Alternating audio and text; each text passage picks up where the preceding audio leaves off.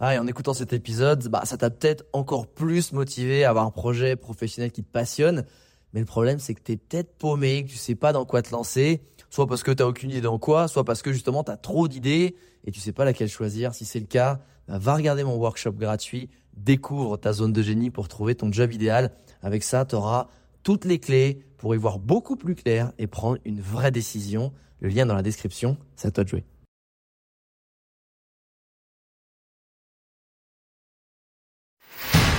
Bienvenue sur Les Entrepoteurs, le podcast à la cool où je te partage les conseils pratiques et concrets pour faire passer ton business au niveau supérieur ou transformer ta passion en métier dans une ambiance de pote entrepreneur. Je m'appelle Alex Viseo, je suis expert en personal branding et en stratégie de création de contenu et mon but ultime avec mes formations sur viseoacademy.com, c'est de t'aider à construire une vie dans laquelle tu t'épanouis grâce à une activité professionnelle et un quotidien qui te correspondent vraiment. Maintenant, place au partage du jour. Salut les entrepoteuses et entrepoteurs. Aujourd'hui, un podcast très inspirant avec mon pote euh, Anthony Brice, qui est un entrepreneur qui est parti littéralement de rien et qui a aujourd'hui une dizaine de sociétés qui génèrent plusieurs dizaines de millions d'euros de chiffre d'affaires et euh, ça m'intéresse toujours ces parcours où on est vraiment from scratch et on, on bâtit un empire et c'est de ça que va parler le podcast, c'est de son parcours. Donc j'espère que ça pourra en inspirer plus d'un et plus d'une qui ont envie de réussite et qui partent de zéro et qui se demandent comment c'est possible, et eh ben il va nous expliquer tout ça dans ce WhatsApp.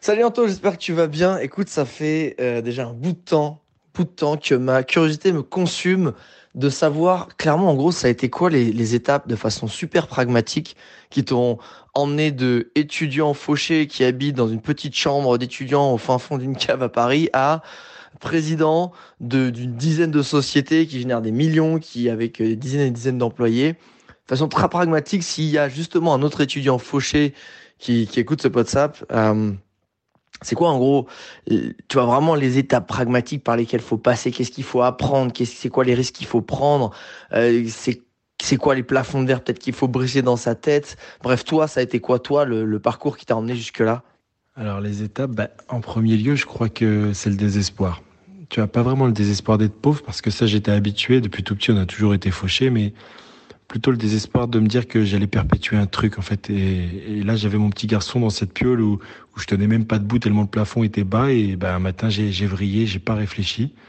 Je suis allé au, travail j'ai posé ma démission et, le lendemain je me suis lancé dans l'entrepreneuriat. Alors j'avais pas de business model bien défini et bah j'ai pas compris tout de suite euh, que j'avais pris la bonne décision mais en vrai, j'avais cette faculté en fait à, comprendre ce que les gens avaient besoin autour de moi. Alors, au final, j'ai pas hésité. J'ai regardé. Un tel avait besoin d'un site web. Bah, moi, je vendais la prestation, je me formais sur le sujet et je faisais le site moi-même. Euh, il y en avait un autre qui avait besoin de gestion des stocks. Bah, je mangeais des tutos pendant des heures et je pondais un tableau de gestion. Bref, en fait, le plus important là-dedans, c'est de manière pragmatique, c'est que j'avais cette faculté d'identifier des problématiques à résoudre. Et je crois que c'est ça qui a fait que j'ai réussi à, à, à, basculer dans, dans cette espèce d'autre monde. Pour la peur, bah, franchement, peur de quoi Tu vois, je bossais pour survivre. Moi, à l'époque, j'avais pas de quoi payer le loyer. Je, je, je payais le, le, lait, les couches. À côté de ça, je vivais pas, en fait. Si j'avais peur de quelque chose, je crois que bah, ça aurait été de terminer ma vie comme ça. Donc, euh, au final, euh, j'avais surtout peur que le schéma se répète. C'est pour ça que, que j'ai changé de direction. Tu parlais du plafond de verre tout à l'heure, mais en fait, il y a un truc qui était euh, très simple pour moi, c'est qu'à chaque fois que j'en rencontrais un, plafond de verre, en fait, ça décuplait mes forces. Je t'explique pas le, nombre de types que j'ai croisés et qui répugnaient que je me, ce que, ce que je représente, en fait. C'était une espèce de type de la plèbe qui s'invite à la table des grands, tu vois le genre? Enfin, pour finir sur ta question, si je devais résumer les étapes, je dirais que, bon, même si c'est cliché, hein, mais pour moi, ça commence par le déclic quand tu te rends compte qu'en fait, t'as qu'une seule vie. Et, à ce moment-là, bah, en fait, l'envie, elle se confirme parce que ta seule envie, ça devient de plus avoir aucune limite. Moi, quand j'ai commencé à réussir, eh ben, c'est, quand j'ai commencé à transposer les, problèmes des autres en business model. C'est aussi simple que ça. Et puis, surtout, transformer cette peur-là dont tu parlais tout à l'heure avec, euh, en fait, l'envie d'avoir le, le, monde en un claquement de doigts. Je crois que c'est ça qui, je crois que c'est ça qui a fait que, que je suis parti en live et que j'ai commencé à entreprendre. Alors, est-ce que ça répond à ta soif intrépide, mon cher Alex? Alors oui, oui, ça répond à ma curiosité, mais forcément, ça en attise une autre. Euh, moi, il y a un truc qui me, qui me fascine toujours, c'est, ok, tu as commencé à faire euh, bah, certains boulots où finalement tu dis, ok, j'accepte la mission, j'ai compris ton besoin, j'absorbe la connaissance et hop, je te ponds une presta et je prends un billet. Comment tu fais pour passer ce cap finalement de, de freelance ou de presta Comment ça a été quoi, pareil, de façon très pragmatique, les étapes où, ok, je commence à toucher de l'argent, mais finalement, en fait, comment tu grandis? Comment tu as des employés? Comment tu montes ta société? Dans quoi? Pourquoi? Enfin, euh, moi, je suis toujours fasciné d'un mec qui est tout seul dans sa cave et qui, encore une fois, a des dizaines et dizaines d'employés. Euh, et on a, je vois aujourd'hui, il y a beaucoup, pas mal de potes à moi hein, qui sont euh, qui sont en freelance, qui se lancent en auto-entreprise. Euh, et il y en a plein qui veulent rester aussi. Euh, tu sais, cette, euh, c'est one man company, comme ils disent aux States.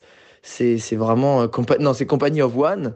Et, et c'est, un autre business model. Mais il y en a d'autres qui aimeraient justement à un moment donné se dire, ok, j'ai assez, j'ai assez tartiné dans, dans mon activité de freelance. J'aimerais faire grandir les choses, commencer à avoir une équipe autour de moi, déléguer je pense que c'est super compliqué. Ça a été quoi, toi, tes, étapes? Par quoi tu as, commencé C'était quoi les sociétés Qui t'a engagé en premier et, financièrement, comment ça s'est passé C'est Qu'est-ce qu'il faut faire Et surtout, quand on grandit, c'est quoi les, erreurs qu'il faut surtout pas commettre?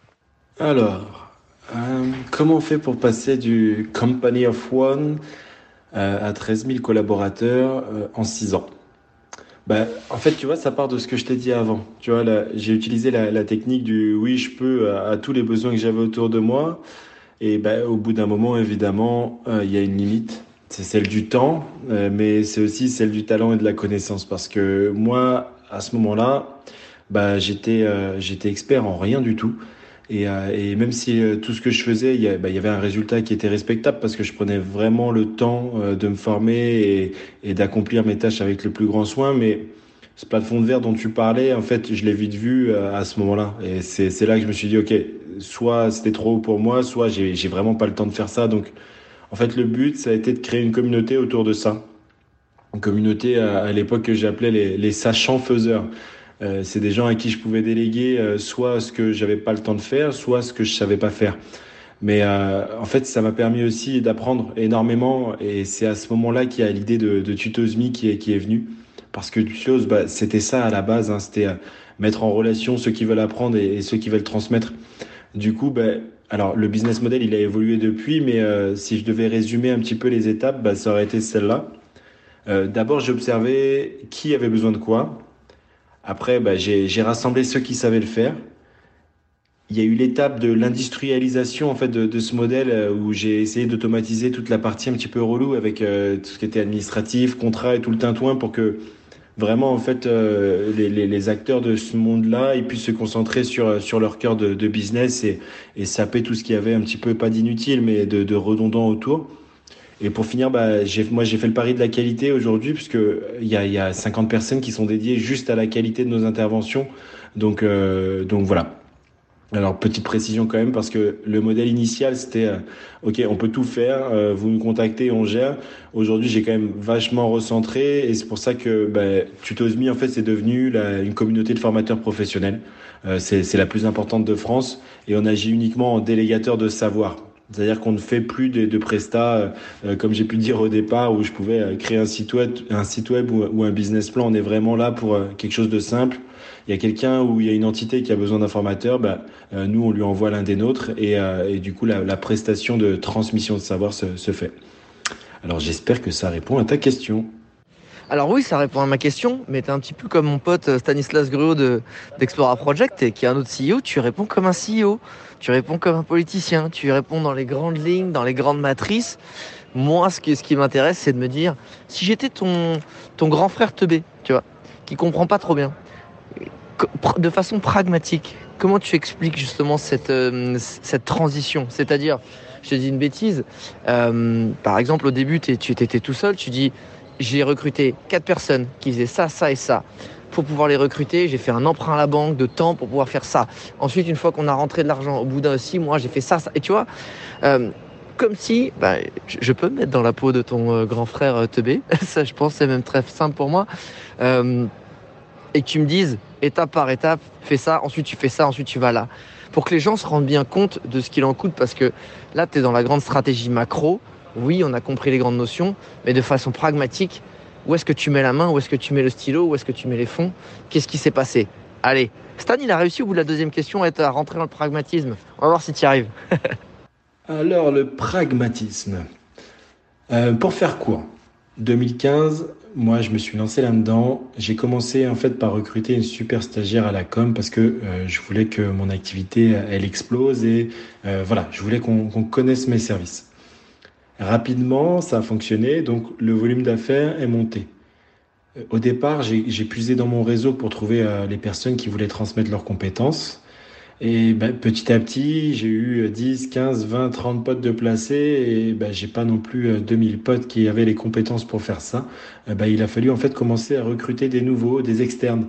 Et ben, en fait, c'est là que ça a commencé à se corser. Le premier vrai recrutement, ça a donc été ça. C'était un chargé de recrutement. Son job, il était simple. Tu as une demande d'un centre ou d'un particulier, eh bien, il faut trouver le formateur en face. Et ça, moi, ben, je pouvais plus le faire parce qu'il y avait trop de demandes aujourd'hui. La problématique qui s'est posée là-dessus, ça a été le suivi ensuite de ces dossiers parce que euh, bah, il y en avait trop, donc euh, la qualité a commencé à pâtir et il fallait suivre la prestation du formateur en plus de le recruter. Et j'ai donc trouvé quelqu'un pour gérer le suivi de la prestation, qu'on appelle aujourd'hui communément bah, les chargés de suivi. Euh, son job, c'était de, bah, de, vérifier que tout se passe bien, que la prestation est de qualité, de récupérer les factures à la fin du mois. En fait, tout ce qu'il fallait pour pouvoir payer la personne à la fin de sa presta, quoi.